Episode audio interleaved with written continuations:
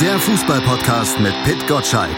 Im Doppelpass mit meinsportpodcast.de. Herzlich willkommen zu einer neuen Ausgabe vom Fever Pitch Podcast hier auf meinsportpodcast.de. Mein Name ist Malte Asmus und in der letzten Woche hat sich mein werter Kollege Pit Gottschalk darüber mokiert, dass meine Einleitung viel zu lang war und er schon Angst hatte, gar nicht mehr zu Wort zu kommen. Deshalb sage ich heute frei nach Horst Rubisch nur ein Wort. Hallo Pit.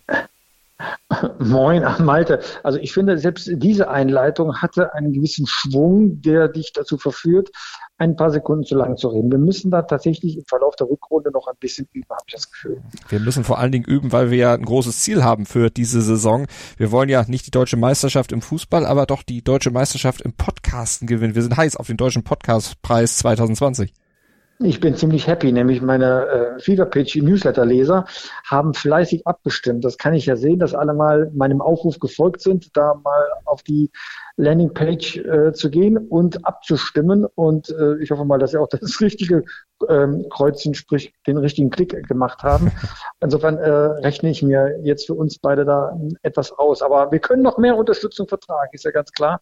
Bis Ende Februar sind die Wahllokale geöffnet. Ganz genau. Bis zum 29.02. könnt ihr noch unter deutscher-podcastpreis.de slash podcast slash fever-pitch mitmachen, uns eure Stimme geben, würden wir uns natürlich sehr drüber freuen. Es liegt in euren Aber Händen. das ist ja viel zu kompliziert, diese URL ja. ja schon wieder. Ne? Die sollen einfach den Newsletter abonnieren und da werde ich diesen Link unterbringen, also äh, newsletter.bitgottschalk.de, äh, dann ist es alles ein bisschen einfacher. Ganz genau. Einfach da drauf klicken oder in der Podcast-Beschreibung, da werden wir das Ganze natürlich auch nochmal reinpacken, damit ihr überhaupt nicht dran vorbei könnt, um euch dann für uns ja letztlich mit einer Stimme zu verewigen, dass ihr habt's in den Fingerspitzen, ob wir den Podcastpreis kriegen oder nicht. Was können wir denn noch tun? Du hast schon gesagt, wir müssen uns ein bisschen anders aufstellen. Ich muss ein bisschen weniger reden, du musst mehr Text kriegen. Was brauchen wir sonst noch? Neuzugänge? Brauchen wir eine Abteilung Attacke? Reichst du nicht aus? Ich glaube, es reicht schon, wenn wir nicht äh, äh, zu viel Unsinn erzählen und erstmal äh, jetzt hier im Podcast auch zur Sache kommen, damit wir die Leute hier nicht langweilen, wenn sie uns zuhören, oder? Alles klar, dann rufst du, hast du mich zur Ordnung gerufen und damit kommen wir auch zu den aktuellen Themen. Das traue ich mich ja gar nicht, das traue ich mich doch gar nicht, dich oh, zur Ordnung zu rufen. Ja, doch.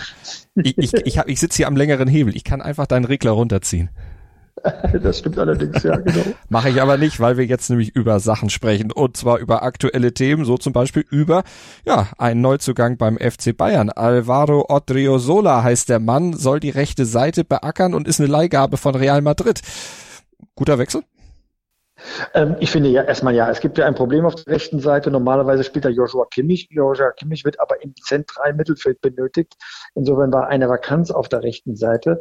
Ähm, ich wäre jetzt auf den Kerl nicht gekommen, muss ich zugeben. Und zwar, weil ich sage, wenn der Mann eine wirkliche Verstärkung sein sollte, warum sitzt er dann äh, bei Real Madrid äh, eher auf der Bank, als er auf dem Platz steht? Ja, das war schon bei James so mit großem Lorbeer äh, empfangen und als es dann in die entscheidenden Momente ging, äh, hat man halt gemerkt, warum man nicht in der ersten Reihe bei Real Madrid stand. Ich habe damals viel Kritik dafür bekommen, für diese vorsichtige Einschätzung vor dem Transfer. Genauso bin ich jetzt mal vorsichtig. Äh, natürlich feiern ihn alle und er ist eine sinnvolle Ergänzung. Aber ob er eine Verstärkung ist, das muss er noch beweisen, der Kollege Odriozola. Ist er vielleicht auch einfach so einer, ein Neuzugang, um zu sagen, okay, wir haben was gemacht, der Trainer hat seinen Neuzugang gekriegt, jetzt kann er auch die Klappe halten und weiterarbeiten? Naja, äh, der äh, Hassan Salihamidzic hat viel Kritik dafür bekommen, dass der, dass der Kader nicht breit genug ist. Er ist halt äh, dünn besetzt. Das heißt, man braucht auch so Spieler, die sinnvolle Ergänzungen sind. Insofern macht dieser Transfer durchaus Sinn. Ähm, wird auch nicht der einzige Transfer bleiben bis zum 31. Januar, da bin ich mir auch sicher. Aber für das, was Bayern München jetzt braucht, nämlich eine Absicherung für die rechte Seite, ist er schon gut. Man muss ja auch schauen, was man auf dem auf dem Spielermarkt bekommt. Ja, und Emre Can wäre noch eine Alternative gewesen von Juventus Turin. Er drängt in die Bundesliga beziehungsweise ähm, in, äh, zu, in die Premier League. Er will auf jeden Fall weg von Juventus, Juventus Turin. Er wäre vielleicht noch etwas flexibler gewesen, weil er nicht nur auf der rechten Seite spielt, sondern auch im defensiven Mittelfeld, manchmal sogar Innenverteidigung. Aber wenn man Odriozola kriegen kann, man wird sich die genau beobachtet haben, ob er tatsächlich auch etwas einbringen kann. Deswegen macht das schon äh, durchaus Sinn. Also mal eben etwas tun um des Tuns willens, das glaube ich nicht. Also das ist schon ein guter Transfer, ein sinnvoller Transfer. Wie gesagt, abzuwarten bleibt, ob es auch eine Verstärkung ist. Was sagt denn dieser Wechsel jetzt über die Machtverhältnisse bei Bayern aus? Die Kollegen von der TZ haben das zumindest mal aufgeworfen, diese Frage. Wie würdest du die denn beantworten? Wie sind die Machtstrukturen? Wie viel Macht hat Flick denn, wenn er sowas durchsetzt? Also ich glaube, er ist ganz äh, in der Trainerposition. In Trainerposition möchte möglichst viele, möglich, äh, möchte möglichst viele Optionen haben, wie er seine Mannschaft aufstellt. Und das hat er im Trainingslager ja deutlich zur Kenntnis gegeben und damit auch seinen Sportdirektor unter Druck gesetzt. In der Sache hat er ja recht. Ob die Form richtig war, das öffentlich zu tun, das wäre ja noch zu diskutieren. Aber an der Stelle, äh, muss ich sagen, macht das total äh, dann entsprechend Sinn. Also dann gucken wir mal, was der Junge dann bringen kann auf der rechten Seite bei den Bayern in der Rückrunde. Ähm, du hast gesagt, es kommen noch mehr. Emre Can hast du jetzt schon mehr oder weniger ausgeschlossen. Der wird dann wohl nicht kommen. Aber wen hast du denn da noch so im Hinterkopf? Es wird ja auch über Douglas Costa gesprochen, dass der zurückkehrt. Ja, das war eine Sportbildgeschichte, äh, dass er ähm, sagen wir, von der Mannschaft gewünscht wird. Ich kann das jetzt nicht einschätzen, ob das wirklich so war, dass man ihn vielleicht in guter Erinnerung hat. Das glaube ich gerne. Er war ja ein sehr ähm, beliebendes Element auf der, auf der Außenposition. Ja. Und wenn er sich halt nicht zu Schulden kommen lässt, dann werden auch die Mitspieler sagen, Mensch, wäre doch schön, wenn er wieder da ist. Aber ob er wirklich kommt, äh, das kann man nicht sagen. Er wäre ja auch ganz schön teuer, ist auch schon ähm, fast 30 Jahre alt. Äh, insofern äh, würde ich das jetzt mal im Reich der Spekulation lassen. Ein schöner Gedanke. Mir persönlich hat dieser Spieler sehr gut gefallen. Man hat aber auch nicht vergessen, dass er sich äh, hat äh, öfters hängen lassen und sein Lebensstil auch nicht sehr leistungsfördernd war. Also äh, ich würde diese Nachricht jetzt erstmal mit Vorsicht genießen. Ändert nichts daran, dass die Mannschaft vielleicht sich für ihn ausgesprochen hat. Aber wer wäre denn aus deiner Sicht noch einer, der jetzt kommen könnte bis Ende Januar? Äh, ich würde tatsächlich Emre Can holen. Emre Can, weil er hat da Qualitäten auf der, im defensiven Mittelfeld, dass er sehr flexibel ist, passt auch in das Bayern-Selbstverständnis, dass sein Spiel auf mehreren Positionen einzusetzen ist.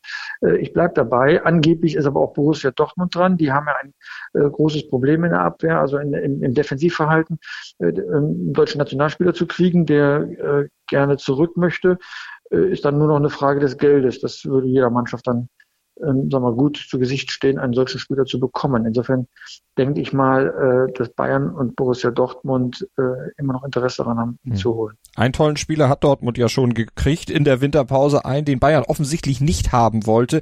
Äh, Haaland, Haaland, wie wird er jetzt eigentlich ausgesprochen? Das ähm, äh, habe ich jetzt äh, Jan Fjordhoff gefragt. Ich war mit ihm in der Doppelpass-Sendung am Sonntag. Er ist Norweger und weiß deswegen, wie er eigentlich ausgesprochen wird, nämlich Holland. Ja, das ist dieses äh, norwegische Ö irgendwie und das so ähm, ausgesprochen wird. Haaland selbst hat ähm, in einem Video gesagt, dass er lieber Haaland ausgesprochen wird. Insofern äh, kann man sich das jetzt aussuchen. Ich neige jetzt momentan dazu, ihn tatsächlich Holland zu nennen, äh, lass mich aber eines Besseren belehren, wenn wir ihn noch besser kennengelernt haben. Im Moment wird er ja vor allen Dingen sowieso anders genannt, Juwel. Also da, da schießen ja auch die größten Lobeshymnen letztlich aktuell ins Kraut nach seinem Einstand gegen Augsburg. Wie schätzt du das denn jetzt ein? Jetzt hat er gegen Augsburg getroffen. Jetzt spielt Dortmund am Freitag gegen Köln. Also von der Qualität her mal ein ähnlicher Gegner wie Augsburg. Kann er da wieder glänzen? Wird er da glänzen? Vielleicht sogar schon von Beginn an oder traut ihm Favre das noch nicht zu? Also, dass ein BVB-Spieler drei Tore gegen Augsburg schießt, ist ja nichts Außergewöhnliches. Das haben schon Lewandowski, Aubameyang, Alcacer und eben jetzt Holland schon geschafft. Also äh, insofern erfüllt er da nur eine Serie. Wie gut er wirklich ist, äh, wird man sehen. Aber was man schon erkennen kann, ist, dass er alle Voraussetzungen mitbringt, ein großer Stürmer zu werden. Also ich gehe so weit, dass ich sage, das ist der neue Lewandowski in der Bundesliga, solange wir ihn in der Bundesliga eben hm, halten können. Und wie komme ich da drauf? Der ist ja nicht nur wuchtig, der ist äh, ziemlich groß, 1,90 Meter. Ähm, äh, oder äh, so gefühlt 1,90 Meter und ziemlich wuchtiger Spieler vom, vom Gewicht her, aber feilschnell und im höchsten Tempo, wenn er in die Spitze geht, hat er immer noch die Übersicht, dem Nebenspieler genau mit dem Finger zu zeigen, wo er den Ball gerne äh, haben möchte. Und dann wird er von zwei Seiten bedrängt und schafft es mit seinem schwächeren Fuß nicht fest, sondern präzise den Ball in die lange Ecke zu schieben. Wer so etwas kann, bringt eigentlich alles mit, um ein großer Stürmer zu werden. Und nach dem, was Fjordhoff mir äh, erzählt hat, ist er auch keiner, der durchdreht oder so wie Aubameyang einen gewissen Lebensstil ähm, pflegt, der ablenken könnte, sondern sehr bodenständig. Und daran sieht man ja auch den Wechsel. Er hätte ja zu jedem Club der Welt wechseln können, hat sich aber ganz bewusst für Borussia Dortmund entschieden, weil er diese Bodenständigkeit, diese diesen Zwischenschritt zu den ganz großen äh, internationalen Clubs eben noch benötigt. Er kriegt dort Spielpraxis und das ist ja für so einen jungen Kerl viel wichtiger als vielleicht bei einem angeblich größeren Club äh, nur auf der Bank zu sitzen. Ein, also ich glaube, im Moment macht er alles richtig, ändert aber nichts daran, dass natürlich das, was an Voraussetzungen gegeben ist, er dann auch auf dem Platz zeigen muss dass er die Erwartungen äh, auch erfüllt. Wir dürfen bei aller Diskussion aber eines tatsächlich nicht vergessen. Der Junge ist 19 Jahre alt. Er wird ganz schlechte Spiele machen. Er wird Dinge tun, die wir nicht verstehen. Vielleicht kriegt er auch ein paar Flausen rein, papa, papa, da auf. Aber wie das eben so ist mit Teenagern, äh, die können noch nicht beständig sein. Aber die Voraussetzungen sind fantastisch und wir dürfen uns wirklich freuen und wir müssen Borussia Dortmund auch dankbar sein, dass er in der äh, Bundesliga spielt und nicht irgendwo äh, bei einem anderen Verein in einer anderen Liga. Du hast seine Zeichensprache, seine äh, Anweisungen auf dem Platz angesprochen. Sind die nicht irgendwann auch ausguckbar oder ist das mehr wie der Trick von Arjen Robben? Man sieht es zwar, aber machen kannst du eh nichts. Genau, das ist ja das, äh, was äh, einen Stürmer ausmacht, dass er sich immer wieder neu erfindet. Wenn wir uns mal an Lewandowski erinnern, als er äh, in seiner ersten Phase bei Borussia Dortmund gespielt hat und dann zu Bayern München gewechselt, war er auch mehr so ein Stoßstürmer, der in die Spitze geschickt wird, Mario Gomez mäßig und dann zum Abschluss kommt. Und durch die Spielweise bei Bayern München musste er sich neu erfinden und ist ein Strafraumspieler, der sehr flexibel ist, äh, ähm, auch äh, mal, vom Körper her schon fast akrobatisch da an die Bälle rankommt, um sie ähm, aufs Tor zu bringen. Ja, äh, da hat er über Jahre immer wieder neue Fähigkeiten äh, sich angeeignet. Und da ist eben genau die Frage, äh, ist Holland limitiert, dass er zu berechnen und zu bespielen ist? Oder wird er immer wieder seine, seine Waffenarsenal äh, vergrößern, verbreitern und intensivieren? Ähm, Im Moment äh, sagt ja nun Markus Giesler beim 1. FC Köln-Spiel ist am Freitagabend, dass man am besten nur einen Bus vor dem Tor parkt, um die Schusstechnik von äh, Orland nicht zur Geltung bringen lassen zu äh, können oder zu müssen. Mhm. Aber äh, das kann sich natürlich ändern. Aber dann liegt es an einem Trainer, an einem Spieler, da immer besser zu werden. Und da trennt sich halt, sag mal, die, die, die internationale Klasse von der Weltklasse. Hm. Auf jeden Fall gegen Augsburg hat Haaland oder Haaland die äh, Defensivprobleme der Dortmunder, die du ja eben auch schon kurz angesprochen hattest, äh, kompensiert beziehungsweise verdeckt, sagen wir es so, weil darüber natürlich weniger gesprochen wird als über diese Explosion da im Sturm von dem no jungen Norweger. Aber diese Defensivprobleme sind ja eklatant. Die Tore, die Gegentore, die Augsburg ja zunächst mal schon sehr gut in Führung gebracht haben, die fehlen ja alle nach dem gleichen Muster. Ähm, so ist das. Ähm, Dortmund ist offensiv sehr, sehr gut aufgestellt. Die haben den Julian Brandt, sie haben jetzt Holland, äh, Tongen Hazard nicht zu vergessen, natürlich Marco Reus, wirklich äh, fantastisch. Aber man hat gegen Augsburg, nicht gegen Bayern München oder RB Leipzig, sondern gegen Augsburg drei Gegentore bekommen. Und das waren Geschwindigkeitsprobleme, das waren äh, Probleme beim Stellungsspiel. Äh, ähm, äh, das äh, darf man auch nicht übersehen. Und ich fand das ziemlich gut von Sportdirektor Michael Zorg, dass er ziemlich klar nach dem Spiel gesagt haben, wie schön, dass wir gewonnen haben, wie schön, dass wir fünf Tore geschossen haben, wie schön, dass wir einen Dreierpack von Holland feiern dürfen. Aber wir können auch nicht übersehen, das bereitet Sorgen, dass die Abwehr schlampig gespielt hat. Und man könnte jetzt sagen, das ist vielleicht ein Spiel gewesen, aber das zieht sich ja schon durch die gesamte Saison in, in durch, dass äh, da eine Anfälligkeit ist. Und ich glaube, da liegt auch eine Fehleinschätzung von Borussia Dortmund zugrunde. Man hat geglaubt, wenn wir Diallo wegschicken und holen dann Mats Hummels, den Weltmeister von Bayern München, dann haben wir ein Problem weniger, nämlich in der Abwehr. Äh, und das ist nicht so, sondern das ist, äh, das ist wirklich besorgniserregend. Das sind große Lücken äh, dazwischen. Also es kann ja nicht sein, dass ein Ball von der Halbposition außen reinkommt und in der Mitte sind zwei Verteidiger, also in Überzahl und der Stürmer, in diesem Fall Niederlechner, steht in der Mitte und kann den Ball dann über die Linie drücken. Zweimal ist das so passiert. Das ist fahrlässig und das ist für einen Titelfavoriten auch nicht würdig. Man hat jetzt Glück gehabt, dass man das Spiel noch gewonnen hat äh, zum, zum Rückrundenauftakt. Ähm, aber wenn ich Holland so eine Sternstunde äh, oder Sternhalbe Stunde, muss man sagen, er kam in der 16 Minute gehabt hätte, dann wäre das das große bestimmte Thema im Verlauf dieser Woche gewesen. So war dem große Holland-Euphorie äh, dann ausgebrochen. Aber das ändert nichts daran, dass man auch äh, diese Abwehrschnitzer äh, thematisieren muss. Und ich bin ziemlich sicher, das hat Trainer Lucien Favre auch getan. Er hat das auch schon vorher getan, hat es immer wieder angesprochen. Aber wenn die Spieler nicht in der Lage sind oder vielleicht nicht willens sind oder warum auch immer, das äh, entsprechend auf dem Platz umzusetzen, dann hat Borussia Dortmund ein Problem. Was ich sehr merkwürdig finde, ist, äh, die Innenverteidigung rückt dann natürlich in die Mitte, versucht zuzumachen, geht nicht in die Zweikämpfe, aber das defensive Mittelfeld ist nur halbherzig zurückgegangen, um da entsprechende Lücken zu schließen. Äh, also die Laufbereitschaft war nicht da. Ähm, das sind zwei Defizite, äh, Junge, Junge. Wenn das im ersten Rückrundenspiel äh, schon so zum Vorschein kommt, dann drückt das eine gewisse Grundeinstellung äh, äh, dieser Spieler aus. Also da hat Borussia Dortmund, ich sagte es, ein größeres Problem vor sich.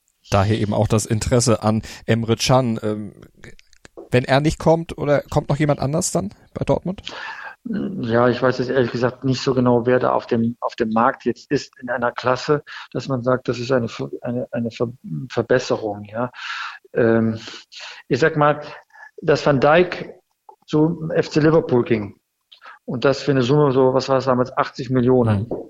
um dort einen Weltklasse-Verteidiger zu haben, um jetzt einen Rekord in der Premier League aufzustellen. Das hat schon Gründe.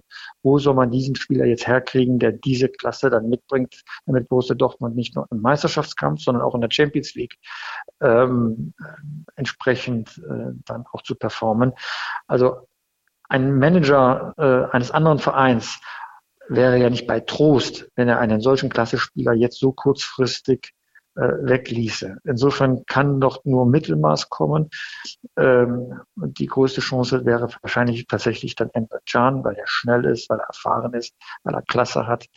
Ähm, das ist momentan die größte Option, die ich auf dem Markt sehe. Aber Zorc hat es ja auch gesagt, es muss auf jeden Fall da an der Defensivschwäche sich was ändern, um dann eben auch große Ziele anzupacken. Und ein großes Ziel war natürlich vor der Saison ausgegeben, die Meisterschaft. Aktuell steht Dortmund sieben Punkte hinter dem Tabellenführer Leipzig. Die Bayern sind vier Punkte hinter Leipzig.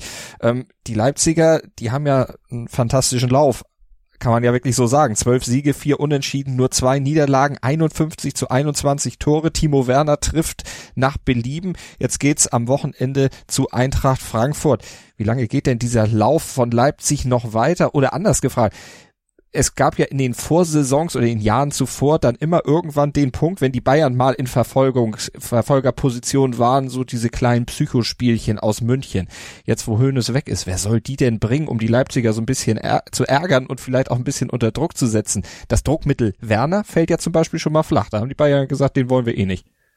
Ja, also äh, ich glaube, dass der Lauf grundsätzlich weitergeht. Die Frage ist, wie viele Ausrutscher leistet sich die Mannschaft. Ne? Also das ist ja im Verlauf der Hinrunde auch schon passiert. Ich glaube, es war in Freiburg, wenn ich mich richtig erinnere.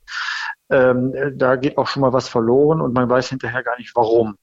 Und da kann man natürlich entscheidende Punkte verlieren, wenn es vielleicht drei statt nur zwei Ausrutscher im Verlauf der Rückrunde sind. Ne? Darauf muss Bayern lauern und das ist auch die Chance für Borussia Dortmund, vor hinten dann mal äh, die, die Rückrunde anders zu gestalten als im Jahr zuvor, wo man neun Punkte Vorsprung verspielt hat. So könnte man ja mal neun Punkte Rückstand äh, dann auch wieder aufholen. Ja, Es werden Ausrutscher passieren bei, bei RB Leipzig, vielleicht weil äh, Julian Nagelsmann zu viel an taktischen Maßnahmen äh, in die Mannschaft gegeben hat, vielleicht weil es Verletzungen gibt. Ja, Jetzt rede ich schon fast wie ein Trainer, der darauf hofft, dass eine Mannschaft dann auch mal von außen oder von innen wie Haus äh, geschwächt wird. Ja, aber RB Leipzig hat noch nicht die Konstanz, wie man sie von einer Spitzenmannschaft erwartet, sondern ähm, da gibt's mal Ausschläge nach oben, fantastische Spiele. Aber man sieht ja schon auch ähm, bei dem beim äh, letzten Spiel, dass die Mannschaft eben nicht 90 Minuten gut gespielt hat, sondern nur die zweite Halbzeit. Offenbar macht Nagelsmann in der Halbzeit sehr viel richtig. Heißt aber auch, du kannst ja mal nach einer schlechten Halbzeit dann auch mal 0-2, 0-3 hinten liegen. Und das musst du dann auch erstmal wieder aufholen. Das meine ich mit Ausrutscher. Die werden passieren. Die Frage ist, wie viele? Ändert aber nichts an der, an der systematischen Ausrichtung, Ausrichtung dieser Mannschaft. Die ist fantastisch aufgestellt, ist personell gut besetzt. Aber wie konstant ist sie sein, da kann ich jetzt auch nur spekulieren. Das werden wir dann natürlich im Laufe der Saison sehen. Aber die Frage nach einer Abteilung Attacke bei Bayern München, gibt's die überhaupt noch? Ist da ein Vakuum jetzt, seit Uli Hoeneß weg ist? Mm, äh, ja, also offenbar. Aber Uli Hoeneß ist ja nicht ganz weg. Er mischt sich ja schon wieder in die Gesellschaft hier ein. Äh, ich kriege das ja hier in München ganz gut mit. Er war schon beim Schafkopfturnier äh, bei, bei Thomas äh, Müller unter der Woche. Er ähm, wird auch ein paar Bühnenauftritte haben, das weiß ich. Er wird bei Sky 90 demnächst sein und hoffentlich auch im Doppelpass. Und ähm, wenn er dort in der Öffentlichkeit alle Kameras auf ihn gerichtet sieht, dann wird er auch zu aktuellen Themen des FC Bayern oder die Tabellensituation der Bundesliga gefragt werden. Und ich rechne schon fest damit, dass er da entsprechende Punkte setzen will, um zugunsten seines FC Bayern äh, psychologischen Druck aufzubauen. Also das wird definitiv passieren. Ähm, insofern formal ein Vakuum, weil ich glaube, in der Bayern-Führung ist man doch ähm, ein bisschen ruhiger. Aber äh, die Attacke Uli Hoeneß wird kommen, da bin ich zu 100 Prozent sicher. Das ist nur eine Frage der Zeit. Hat die Attacke dann auch noch dieses Gewicht, was es natürlich hatte, als er in verantwortlicher Position bei den Bayern war, jetzt als Privatmann beziehungsweise noch Aufsichtsratsmitglied? Dann vielleicht nicht mehr ganz so oder spielt das keine Rolle? Hoeneß ist Hoeneß. Das spielt keine Rolle. Hoeneß ist eine Marke und jeder hört zu, wenn Hoeneß redet. Also der braucht kein Amt dafür. Und wir natürlich auch. Wir warten ja auch immer noch darauf, dass er bei uns mal anruft.